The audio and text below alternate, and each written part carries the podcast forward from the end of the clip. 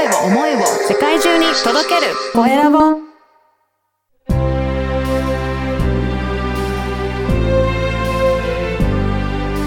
経営者の志。こんにちは。ナビゲーターの山口智子です。今回のゲストは小料理屋のおかみさんです。話しているだけでとってもこちら側も明るくなる楽しくなるそんな素敵な女性です。小料理屋の前にはいろいろとお仕事もされてきたそうでそこで感じられたこといろいろお話ししてくださいました。どうぞお聞きください。今回のゲストは小料理屋のおかみの上山のり子さんです。よろしくお願いします。よろしくお願いします。えー、上山さん、あの、すごくお肌が綺麗ですね。突然なんですけども。すごく綺麗で笑顔が可愛い方でいらっしゃるんですけれども、あの、実は、小料理屋のおかみとご紹介しましたけれども、はい、はい。あの、いろいろとネイル関係ですとか、お仕事、これまで経歴がいろいろとおありかと思うので、まずちょっとこれまでの経歴から伺ってもよろしいですか？えっと、そうですね。えっと、20代の頃は、ネイリストとして、あの、雇われ店長をやっていて、えっと、あ、新規のネイルサロンの立ち上げをしたりしていました。で、その後ですね、えっと、中国の方に、あの、渡って、で、そこでも、あの、ネイルサロンをまあ、ちょっとこう、経営するっていう流れになったので、自分で経営、あの、ネイルサロンを経営したりしていまして、で、また東京にその後帰ってきて、またネイルサロンを経営 するっていう、まあ、ネイルばっかりの、まあ、人生30中盤ぐらいまでやってたんですけれども、うん、ネイルサロンの、あの、東京でのネイルサロンの方が結構経営が大変でですね、ちょっと2年ぐらいで、あの、閉店してしまって、そこから自宅でですね、あの、ネイルと、あとはボディケアの方にも興味が出てきたので、あのリンパデトックスの、あの、施術をしたり、えー、していました。はい。だからそれもあってすごく肌が、なんか、なんだ、内側から輝いているような感じがあるんですけども。ありがとうございます。やっぱりその美への意識なんですかね。そうですね。あの、リン波を流すのが、あの、もう習慣化してるので、あの、体の中の老廃物を、あの、常に流し出してるっていう感じなので、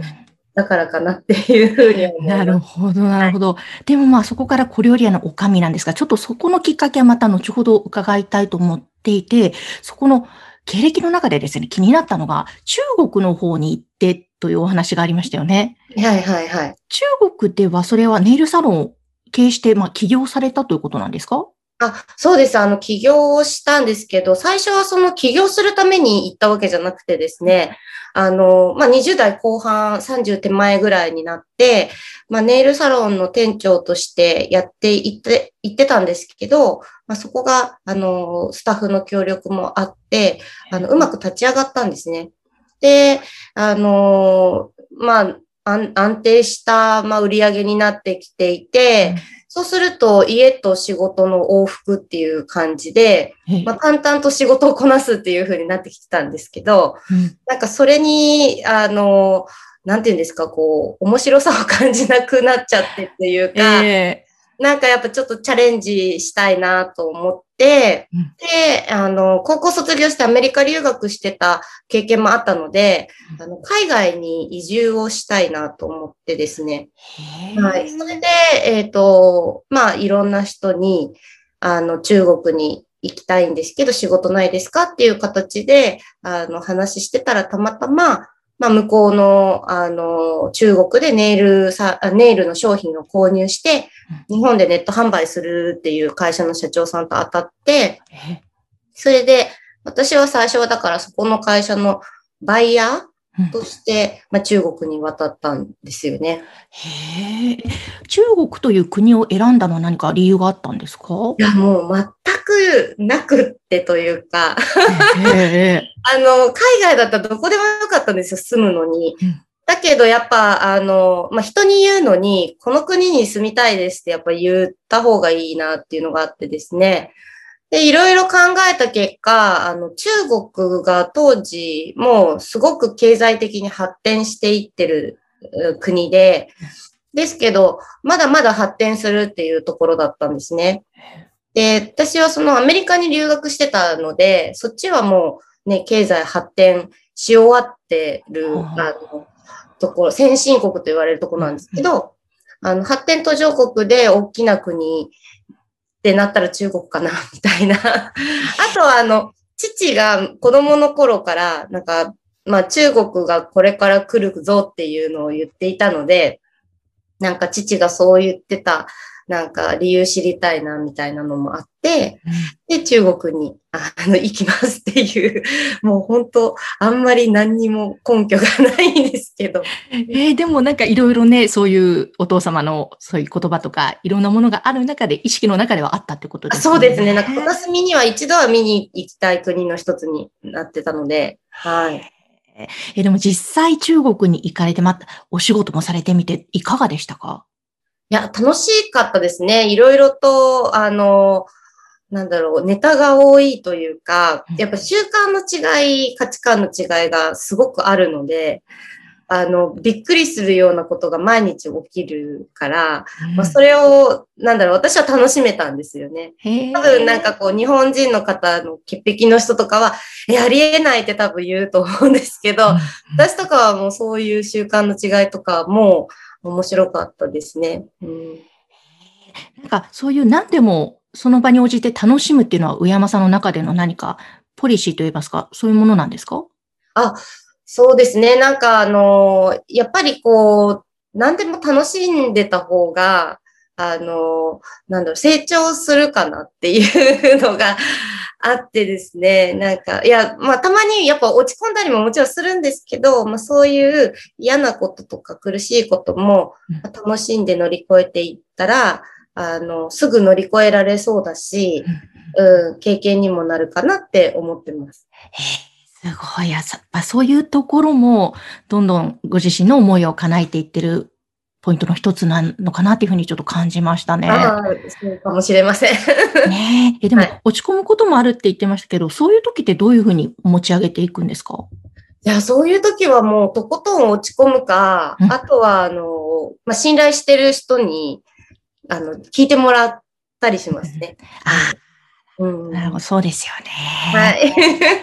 でもその、まあ、信頼する人に聞くっておっしゃってましたけど、なんか上山さんの周りってすごく素敵な人がいるんだろうなっていうのが、なんかなんとなくこのイメージが湧くんですけども、はい、中国でもネイルのお仕事もそうですけど、何か、あの、飲食店の方のお仕事もされてたって以前ちょっと伺ったんですが。ですね。あの、まあ、ネイルサロンは経営してたんですけれども、その、えっと、ネイルサロンをやるきっかけになった方っていうのがいて、あの、そのバイヤーの仕事は、えっと、3ヶ月ぐらいで辞めることになったんですね。ちょっといろいろあって。それで日本に帰ろうかなと思ってた時に、あの、日本人の、あの、日本料理屋を何店舗もやられてる方がいらっしゃって、その社長さんに、あの、3ヶ月で帰りますって言ったら、でももったいないよね、みたいな話になって、あの、技術も持ってるのに、そして3ヶ月しか中国楽しめないともったいないっていう話になって、で、彼の、あの、まあ、お店、夜、ウェイトレスで働く代わりに、まあ、いろいろとサポートしてくれるっていうことだったので、まあ、昼はネイルサロン、夜は、あの、日本料理屋のウェイトレスっていう感じで、話、あの、働いてました。すごい、もうフルですね、一日。フルですね。あえー、でもその夜のそういった飲食関係のお仕事いかがでした？すごい楽しかったですよ。めっ楽しそう。えー、結構中国人のお客様、日本人のお客様、いろいろなんですか？そうですね。うんと、7割中国人のお客様ぐらいかな。で、4割日本人の方だったんですけど、うん、あの、まあ、オーナーさんがカウンター立たれてたんですけど、オーナーさんのカウンターには日本人しか絶対座れないっていうルールがあって、そこにはあのいろんな会社の駐在のおじ様たちがこう夜ご飯食べに来るんですけど、で、私は、まあ、ウェイトレスをしてて、あの、10時にラストオーターになるので、10時になったらもう上がって、そこのカウンターにちょこんと座って、おじさまたちとうん、こう、お酒を飲んだりして楽しく話ができるんですね。へえ。これがすごく私が、あの、楽しかったので、うん。え、なんかちょっと小料理屋のおかみ、のりこさんにつながるような感じの場面ですねま。さしくそうですね。はい。うん。なんか、のりこの部屋的なそんな空間そうです、そうです。もうなんか、おじさんたちにはなんかスナックのりこが開かれたとか言って言われてましたけど。なるほど、スナックのりこ。はい。いいですね。行きたくなりますね。なんかやっぱその、皆さんのいろんな経験を話してくださったりとかすると、うんやっぱ学びになるので、私としてはすごく楽しかったんですよね。なんか本当に上山さん、人が好きなんですかね？そうですね。あの、人が好きですし、あとその人がこう、あの、生きてきた、その経験とかを聞くのがすごく好きで、うん、ストーリーが皆さんあるので、そういうのを聞いて、なんかこう、疑似体験じゃないけど、私だったらどうかなとか、やっぱそう思ったりしますね。ええでも本当にそういうお話されてるとき、特になんか目がキラキラされてるんで、やはい。もうやっぱその小料理屋のおかみというところにつながっていくんだろうなと思うんですけども、うんなんか一個一個でもこう着実に夢を実現させていいってらっしゃるんだなっていうふうに思うんですけども、その上山さんが自分の思いを叶えていくときになんか大切にされていることっていうのもあるんですか？うん、そうですね。やっぱ人とのご縁かなっていうところですね。あとはもう口に出して自分の夢を言うっていうのはもうずっとええ ことなんですけど、その二つですかね。うん本当に人とのご縁を大切にされているっていうのはもうお話が上がっていて本当にそうなんだなって思いますし、口に出して言うっていうのも本当大切なことですよね。そうですね。うんもう、私はそもそも社会人になってから一回も面接とかも受けたことがないので、ええあの、人とのそのご縁でお仕事いただいてきてるんで、なんかやっぱり、あの、こうしたいんですとか、こういうアイディアがあるんですとか、口に出すのがすごく大事だなっていうのは、自分のその生きてきた中で、あの、学んだことですね。えーすごい、その就職活動、いわゆるものとか、面接とか、そういうものではなくて、自分がや、これをやりたいということを言ってきたことで、ご縁がつながってっていう。そうですね。はい。うわー、すごい。いや、でも本当に体現されてらっしゃるから、やっぱ言葉の力、思いの力って大きいんですね。大きいとすごく思います。はい。うんきっと、じゃあそこも含めて、小料理屋のお仕事にもきっとつながっていったのではないかなと思うので、ちょっとまた後半はそのお話を中心に伺わせてください。はい。はい。えー前半もたっぷりお話伺いました。小料理屋の神の上山のりこさんでした。ありがとうございました。ありがとうございました。上山さんのお話いかがでしたか？思いを言葉に出していくということ本当に大切ですよね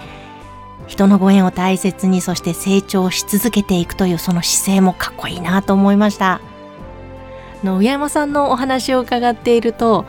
早く上山さんのお店に行きたいな美味しいお料理とともにお酒一緒に飲みたいなそんな気持ちになっていきますさあ後半は小料理屋のおかみとしてお仕事をスタートしたそのお話伺っています。どうぞ後半もお楽しみ。に